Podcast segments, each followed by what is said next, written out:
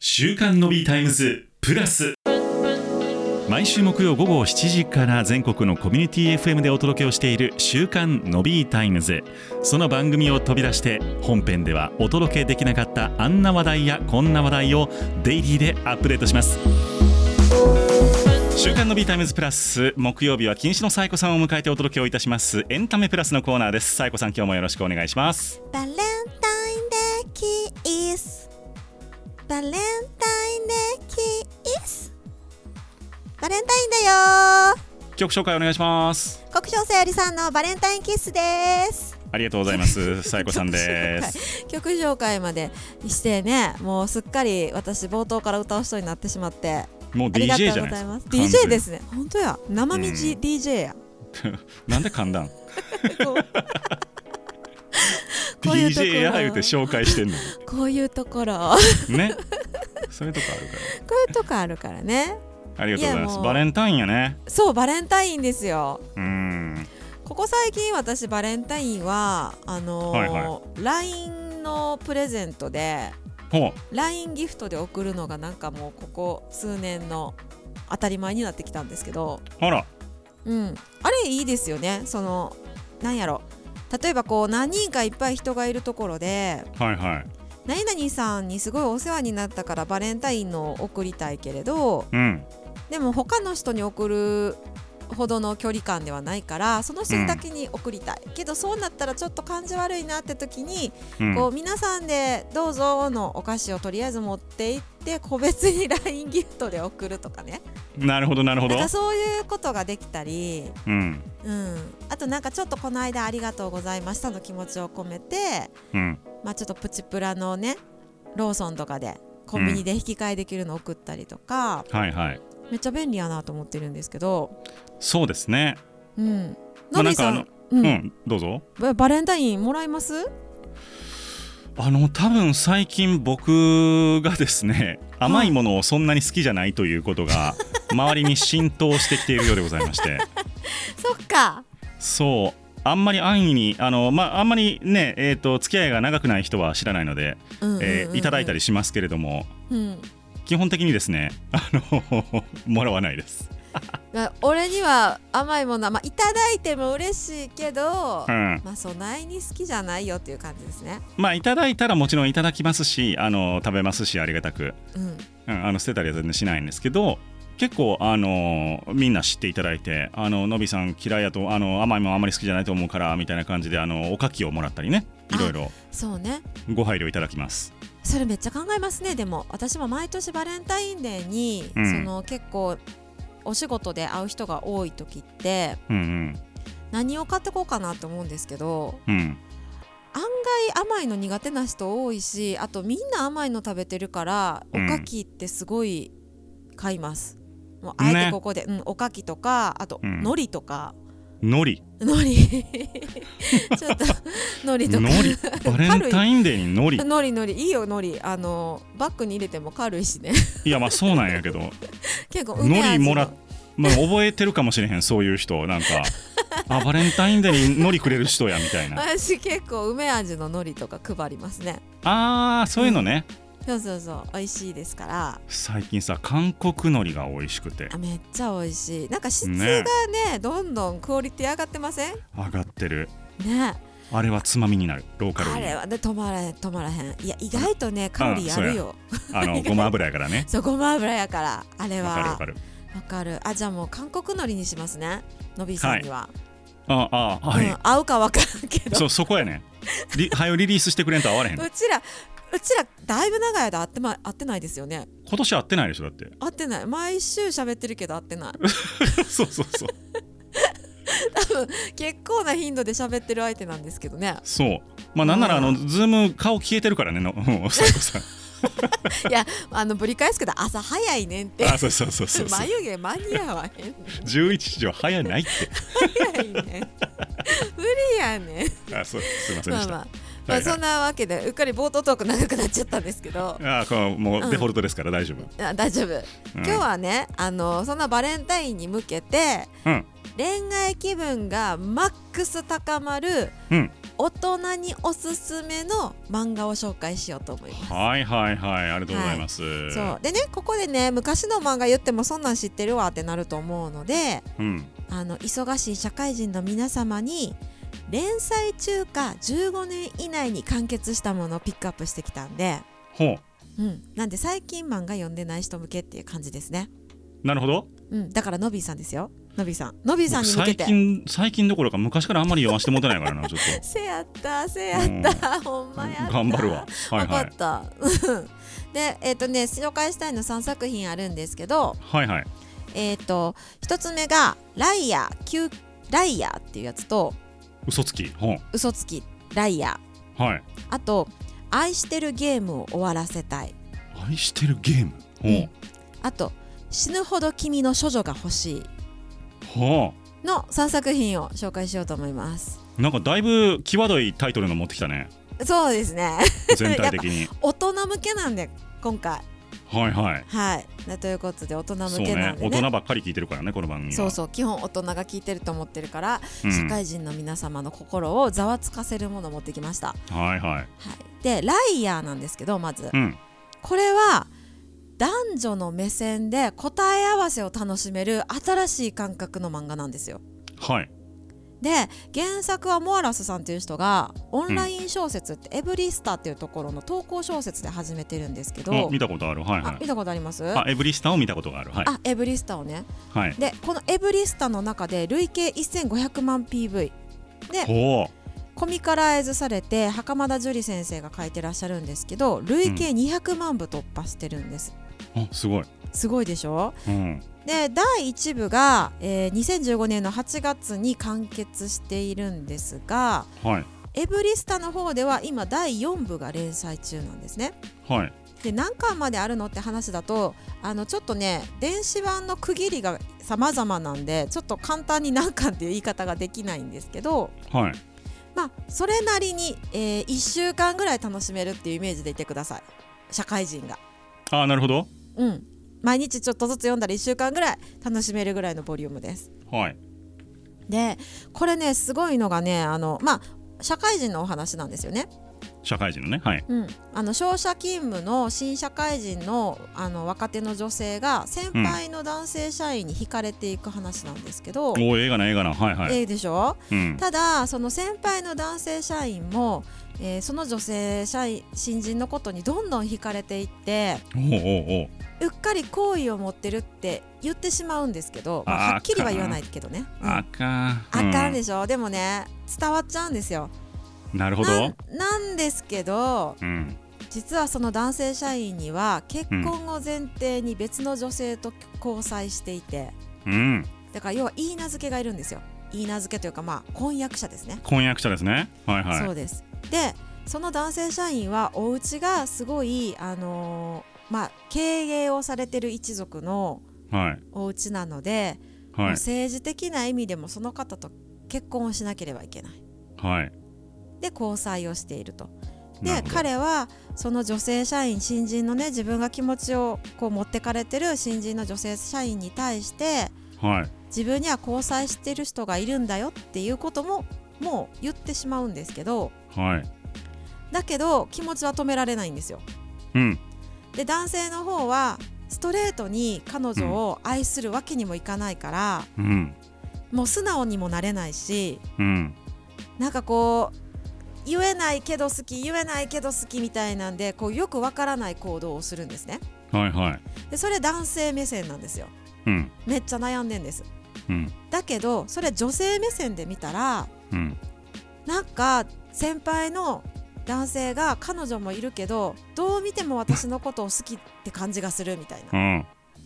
でなんか翻弄されて、うん私遊ばれてるのかないやでも遊ばれてるにしてはそんなことないと思うんだけど、うえんどういうことって悩むっていうこの、なるほどそうこの話が男性目線と女性目線交互に話が進んでいくんですね。はいで時間列もちょっと戻ったりするんでうんチャプター1で女性の方の話を読んだ後にうんその後のお話で同じ時系列で男性側の気持ちをもう一回読めるんですよはいはいだからこれね答え合わせになるんですよなるほどねうん、あーあの時そういう感じやったんやみたいなえそれってでも、えっと、作家さんはどっちな男性女性あちょっとね男性女性かぶ多分書かれてないと思いますねあそうなんやうん、だからそのおそらく私の想像やと女性やと思いますけどはいちょっとここはわからないです、なるほどねうん、だからただ両方で見るっていうところがうんまあ冷静と情熱の間にとかねうんがそうだったと思うんですけどそうでうん、なんですけどこう漫画のところでそういうのをこうまた細かく別の巻じゃなくって、連載の中で細かくやっていくっていうところがうんちょっと新鮮かなってういうん感じですね。そうですねなんかうんどういうなどどっちが正解なんやろうというかまあどっち男性か女性かいずれかが書いてるわけじゃないですかはいはいはいはいだから逆の性はちょっとこう想像の範囲というかあそれはありそうですね気持ちとかがねそう、うんだからそうそれ多分女性やと思うっておお感じてるということは女性の気持ちにはかなり寄り添ってるっていう感じなんですね多分私は結構感情移入しやすかったですねなるほどうん、あーあるあるわかるわかるうわーとか思いながら読んだんでだからのびーさんに読んでもらって、うんまあちょっとさえこう言いづらいんやけどこれ男性的にはちょっとこんなんならへんわとかむし ろ、はうん、むしろいやでもこれ男性目線で読んでもすごい共感できたわとか、うんそういうの聞いてみたいですね、いはい、ねある気がするそういうの、ありそう、これはねありそうですねねおもろうん、っていうなんかそういう「ライヤー」っていう漫画が一つ、はいうん、で次がめちゃくちゃ新鮮な、えー恋愛漫画なんですけど「愛してるゲームを終わらせたいはいはい」これは「サンデーウェブリ」でまだ連載中で現在5巻まで出てるんですねうんで堂本裕樹先生っていう方なんですけども、はい次に来る漫画大賞2023のウェブ漫画部門で第12位取ってますうんすこごいれはもうこれはねあえて社会人が読むべきやと思っててほう主人公高校生なんですよ高校生はいそう高校1年生かなのね春から始まるんですけどはいこの2人は幼なじみの男女がいてうんお互いにお互いのことを昔から好きなんですよ。うんなんですけど子供の頃から始めた「愛してるゲーム」っていうのがあってほうこれはお互いにお互いをドキッとさせたら勝ちなんですね。はいはい愛してるって言い合ってうん相手が照れたら勝ちなんですよ。うだから子供の頃からこのゲームをずっとしてるんですお互いに、んなるほどそう愛してるよとか好きだよとかちょっと相手をドキッとさせることをうんゲームの中でやってるんですけどうんでも本当は2人ともお互いのこと好きなんですよああはいはいはいはいあー酸っぱいなはいは酸いっぱいでしょ、うんで照れたら負けやから一生懸命好きじゃないふりするんですねはいでもう負けられない戦いがずっと続いてるっていう漫画なんですけどなるほどもうめっちゃキュンキュンくるんですこれそれはキュンキュンくるね確かでにしょすごいでしょ、もうねあのね「サンデーウェブリ」で3話読むだけでキュン字にしちゃいますからあー来たうわ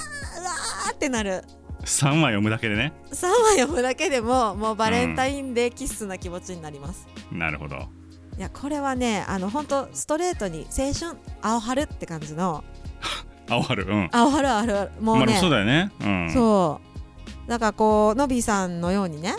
はいもうちょっとねこう青春から遠のいてしまってうんちょっと心が斜めになっちゃった大人にうん今ここで素直な気持ちを思い出してほしい素直というかなんというかまあねそうねそのキュンとする気持ちねキュンとする気持ちうねんそうそう学生時代を思い出してキュンキュンしてほ素し晴いですそしてですね最後はいこれめちゃくちゃ推しです死ぬほど君の処女が欲しいうんこれがねあのーマガポケアプリマガポケで連載していて今もはい読めるんですけど、全7巻で完結してますほうものすごいタイトルじゃないですかすごいタイトルすごいタイトルでしょうんあのこれ逸話としてはあのー表紙に死ぬほど君の処女が欲しいってダンって載ってるがためにうん本当に普通の漫画なのにうんあのアダルトコーナーに置かれがちっていう置かれそうになってしまうという、 ちょっと仕方ない気はするけどもはいまあねそうですよね、でこれ閲覧数100万オーバーですごあいの衝撃的作品なんですね。うんでこちら、あのーもう結婚してるお二人の話なんです。はいで、あの主人公の、えー男性は31歳で、うんとってももう見るからに何でしょうモテなさそうなおじさんなんですよ。うん太ってるし、うんはいはいでなんかもう顔も別にかっこいいわけじゃないし服装も全然だどっちかっていうとダサい感じ。でなるほどうん、髪の毛もちょっと薄くなったりなんかしてちょっとイケてない男性が主人公なんですけどうんこの主人公の奥さんがうん絶世の美女なんですねほめちゃくちゃいい女なんですようはいでもう男性経験も豊富なんですなるほど、そうだからこの主人公の男性はうん自分は女性を知らないんですよ奥さんしか知らないんですうんだけど奥さんはいろんな男を知っていて今までいっぱい恋愛をしてきて、うんみんなからはめちゃくちゃ奥さんいいなって羨ましがられるんだけどうんだけど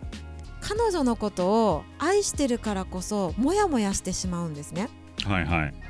だって彼女はね本当に旦那さんのことが好きだからうん例えばそのセリフを言うと、何度生まれ変わっても必ず私はあなたと一緒になることを選ぶわって言うんですようんそんななんか恋愛いっぱいしてきた奥さんがねうん何度生まれ変わってもあなたよって言ってくれるってすごいことだと思うんですけどうんでもその言葉の裏にうん彼女のこの、ま、これまでの人生で自分以外の男が何人もいるんだなって想像しちゃうんですよ。確かに